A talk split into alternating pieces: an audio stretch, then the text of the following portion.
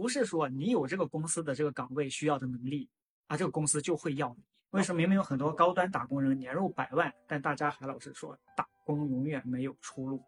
为什么你感觉自己累死累活，好像也赚不了多少钱？为什么你感觉自己换了好几个工作，但总是从一个坑跳到另一个坑？我在一个实力强劲的私企啊，一路从员工到主管，再到部门经理啊，干过好几个部门的好几个岗位啊，也入过股。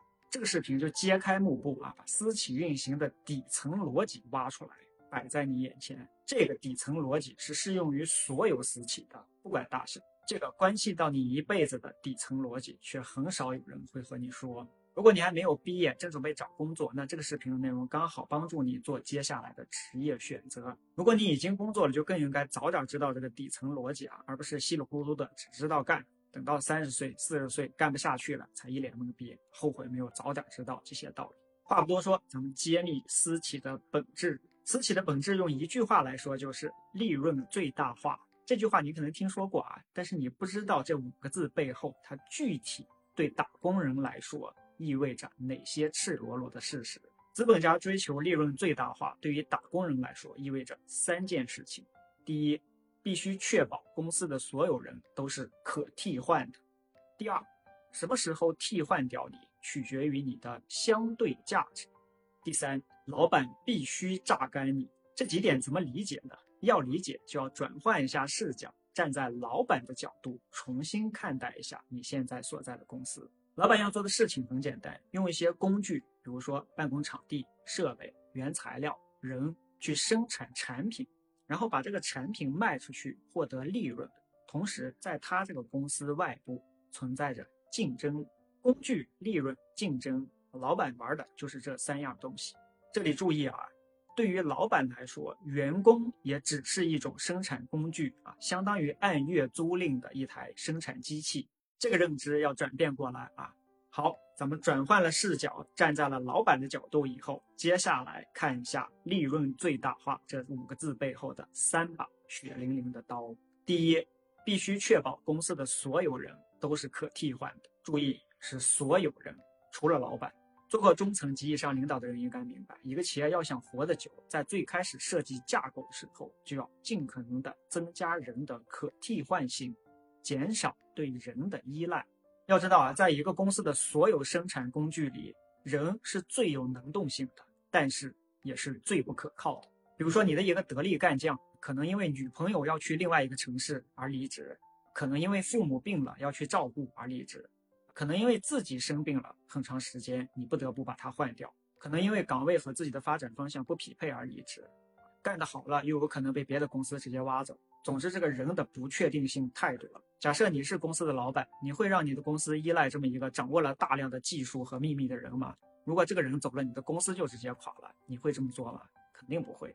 具体来说呢，有的公司可能会设置岗位替换，就是一个岗位的工作，保证起码有两个人都能做，一个请假了或者离职了，另外一个立马能顶上，或者是把一个岗位的这个操作流程啊写成非常详细的说明文档。总之都是尽量减少对人的依赖。好，这是第一点啊，确保所有人都是可替换的。第二点，什么时候把你替换掉，取决于你的相对价值。睡觉同学醒一醒啊！接下来要说的这点，可是你在其他地方都找不到的核心经验总结。在说相对价值之前，咱们先说一下，对于公司来说，你的绝对价值是什么？也就是你的不可替换性到底体现在哪里？现在想一想，你觉得你给你的公司提供了哪些价值点？可以打在弹幕里啊！你想到的是不是具体的技能？比如说你会写代码，你会生产操作，你会财务记账，是不是这些？那答案可能会让你大吃一惊。咱们现在解密啊！对于公司来说，一个员工的绝对价值按照重要性从高到低排序，依次是：第一，信任；第二，秘密的掌握；第三，人脉；第四，听话；最后才是你知道的硬技能或者是软技能。先说信任啊，其实，在老板眼里，很多东西都要比你所自豪的那个你的硬技能更重要。首当其冲，最重要的就是信任。为什么很多老板的亲信都是自己的亲朋好友啊？特别是在一个公司发展的前期，即使你觉得他这些亲朋好友能力根本就不行嘛，因为信得过这三个字值千金。你技能再强，如果老板不信任你，你永远进入不了这个公司的核心圈子。第二是秘密掌握，如果你掌握了一个公司的一些核心机密，老板是一般不会让你随便走人的，这就是你的一点不可替代性。第三个人脉，人脉这个东西比较难复制，而且也难替代，所以它也是你的不可替代性之一。第四个东西很有意思啊，听话，你没听错，仅仅是听话都比你认为的你的硬技能啊，比如说你会写代码更重要。这个跟领导的面子其实没有太大关系啊。我就亲自经历过这么一些下属，能力非常强啊，但是呢，他不听你的话，结果就是他的行为会影响到公司的很多其他员工，会动摇军心，这个对公司的影响是非常大的。领导可能会因为暂时还真离不开这个人啊，所以呢，只是和他会聊天提醒几下，但是可能在暗中就已经开始找替代的人选了。最后才是说到你的价值，大家立马想到的你的硬技能或者软技能。先说硬技能。硬技能就是你具体会什么技能，比如说你会写代码，你会公众号的运营这一套操作等等这些具体的方法。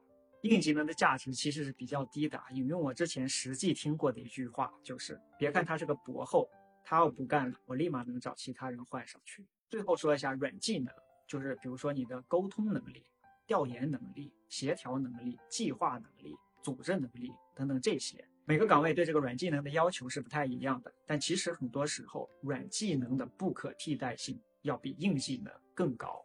这就是这六点绝对价值。这里你可以停一下，问一下自己，这些价值里边哪些是你具备的？你到底有几把硬刷子啊？假如你明天辞职了，这个公司是不是就转不动？好，这就是绝对价值啊。在这个绝对价值的基础上，咱再说相对价值，啥意思呢？就是不是说你有这个公司的这个岗位需要的能力。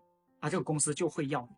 老板看的是在同样具备这个岗位需要的这些能力的人里边，哪个人最有性价比。这里一定要记住啊，你对一个公司的价值不是绝对值，而是相对值啊，就是你和别人相比是不是更有价值。那怎么判断你的相对价值到底高不高呢？看两点，第一个就是你的竞争对手，不是说公司现在要招一个 Java 工程师，哎，你刚好 Java 代码写的特别熟练。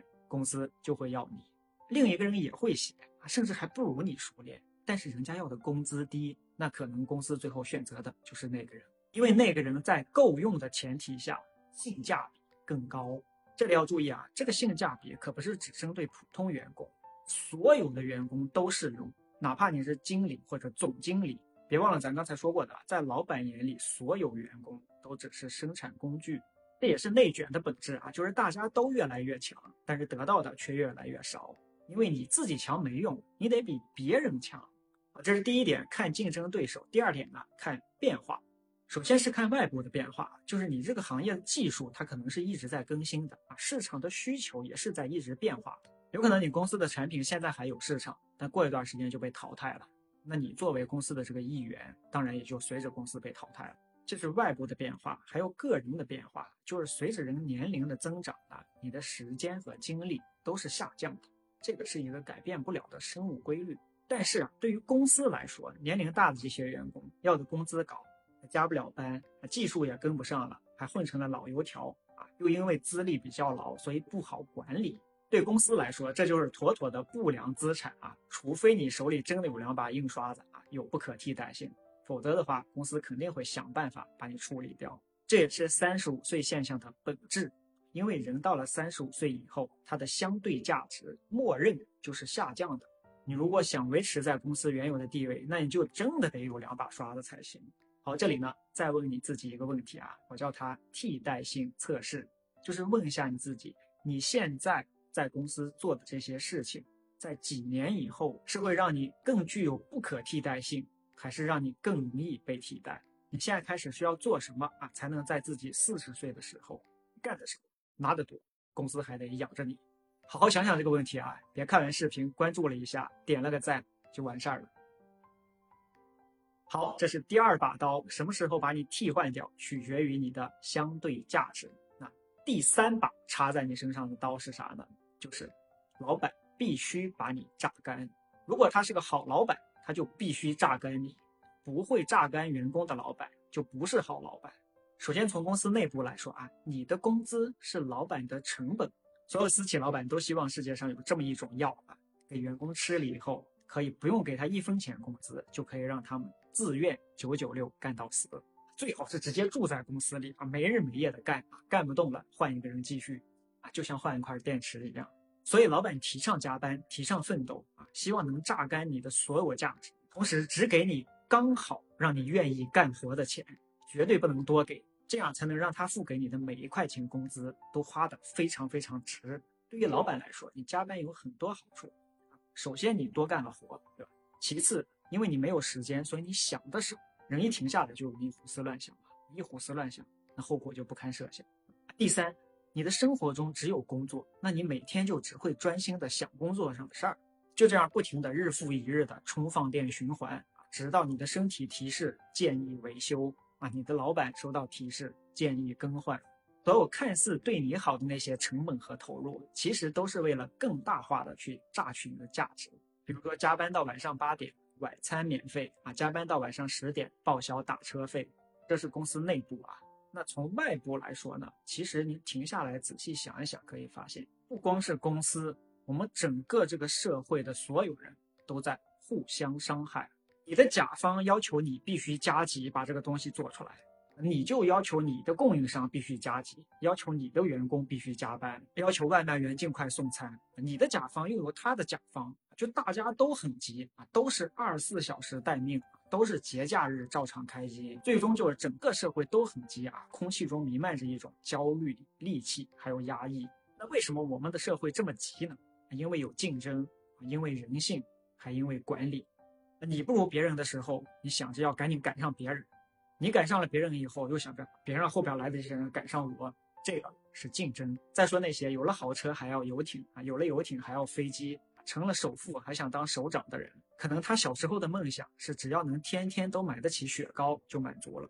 这个是人性，竞争永远存在，欲望没有尽头。那留给打工人的是什么呢？没有时间，没有健康，没有生活，只有压力。这就是私企插在你身上的三把血淋淋的刀。那私企为什么有这些特点？接下来咱们就站在一个更高的角度来看看私企的老板为什么。要这么治理公司，其实啊，公司是一辆车，老板呢是这辆车的司机，那员工呢就是这辆车的一个轮子或者一个刹车片，就是车上的一些部件。那这辆车的目的呢是和其他的车比赛，谁走在最前面。那这里呢就记住很核心的一点啊，这辆车的运作方式和谁来开它没有任何关系。这辆车该怎么开，是在他出厂的时候就已经设定好的。怎么用这辆车赢得这个比赛，也是由赛场的规律决定的。而这两点都和司机没关系。不管是谁来开这辆车，你都得这么开。这辆车的操控方式是出厂就设定好的，只有一种。比如说你要换挡，就必须得先踩离合，然后换挡。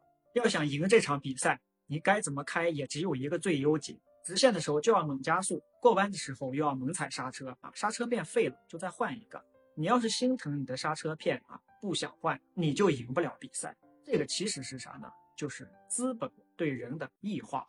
这个异化不仅针对员工，也针对老板，针对所有上了这辆车的人。你上了这辆车，玩了这个游戏，你就只能这么玩啊！谁不会玩、不敢玩，谁就被淘汰。大家要慢慢明白啊，就是老板的个人人品好坏和他在公司做的事儿是两码事儿，不是资本家都是坏人，是你不当坏人就做不了资本家。哪怕你把特蕾莎修女抓来开这辆车，他也得这么开，否则就会被替代。好，咱们总结一下啊，私企的本质呢是五个字：利润最大化。那这五个字背后呢意味着三点：第一，确保公司的所有人都是可替换；第二，什么时候替换掉你，取决于你的相对价值。第三，老板必须榨干你。你的绝对价值呢是信任、秘密掌握、人脉、听话、硬技能约等于软技能。最后，不是资本家都是坏人，是不当坏人就做不了资本家。